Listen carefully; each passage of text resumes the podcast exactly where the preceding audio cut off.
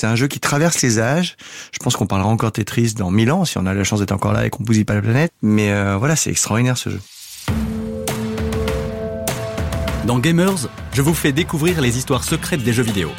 Mais un jeu, c'est aussi et peut-être même avant tout ses joueurs. Dans cet épisode bonus, j'ai voulu donner la parole à Alex Good. Vous connaissez sûrement l'animateur d'M6 ou de France 4. Vous l'avez peut-être même vu dans Fort Boyard. Mais Alex Good est aussi un vrai gamer, depuis de très longues années. Il vous raconte pourquoi Tetris n'est vraiment pas un jeu comme les autres. Alors moi j'ai découvert Tetris très très tôt, bien avant que le grand public ne le connaisse. Évidemment après quand tu as la Game Boy qui est sortie, ou là c'était l'hystérie, où tu avais ton truc partout avec toi, ah bah là c'était fini. Je me rappelle que je jouais même dans la classe. Donc, euh, tu vois, pendant les cours, j'étais là avec ma, ma, petite console. Je jouais dans mon coin. Bon, j'ai fait ça très longtemps. J'étais un gros geek. Il hein. faut savoir que j'avais tous les jeux de la terre. J'ai travaillé dans le jeu vidéo moi pendant des années, et des années. Je travaille encore d'ailleurs. Euh, c'est encore moi qui fais le jeu vidéo dans le journal de Mickey. Ça fait 25 ans, tu vois. et dès 6 ans, je jouais 10 heures par jour à la console et à l'ordinateur. En fait, je jouais la nuit. Tu vois, j'allumais les ordinateurs. J'avais des trucs anti-bruit sous mes portes, anti-lumière. Enfin, vraiment un gros malade mental de jeux vidéo. Et c'est vraiment un des jeux où j'ai le plus joué et où je joue encore beaucoup aujourd'hui parce que les versions modernes sont. Enfin, il y a deux versions vraiment sorties récemment qui sont extraordinaire. Ça renouvelle complètement le jeu.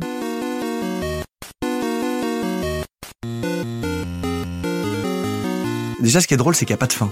D'habitude, un jeu vidéo, t'as une fin. Tu vois, t'arrives au bout de l'histoire, euh, t'as gagné, hop, basta, on passe à la suite. Là, en fait, il y a pas de fin, donc ça fait partie des raisons pour lesquelles tu reviens toujours, parce que t'as jamais fini le jeu. T'essayes toujours de battre ton propre record.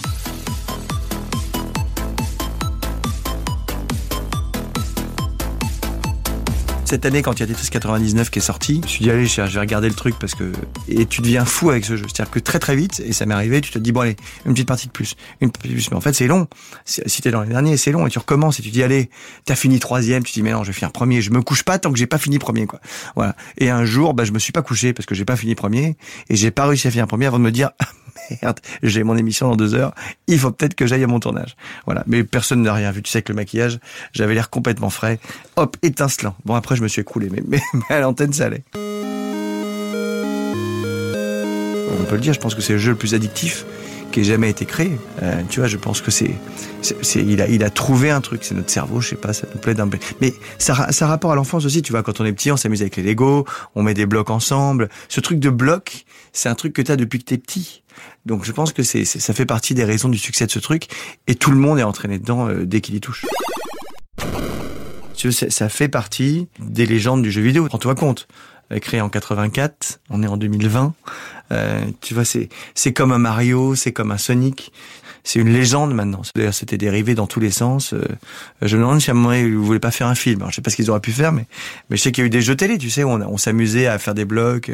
Voilà, c'est c'est un jeu légendaire. Si cet épisode vous a plu, foncez écouter le récit de Gamers consacré à Tetris. C'est une histoire qui va vous étonner. N'hésitez pas à en parler autour de vous. Je vous dis à bientôt pour un nouvel épisode de Gamers.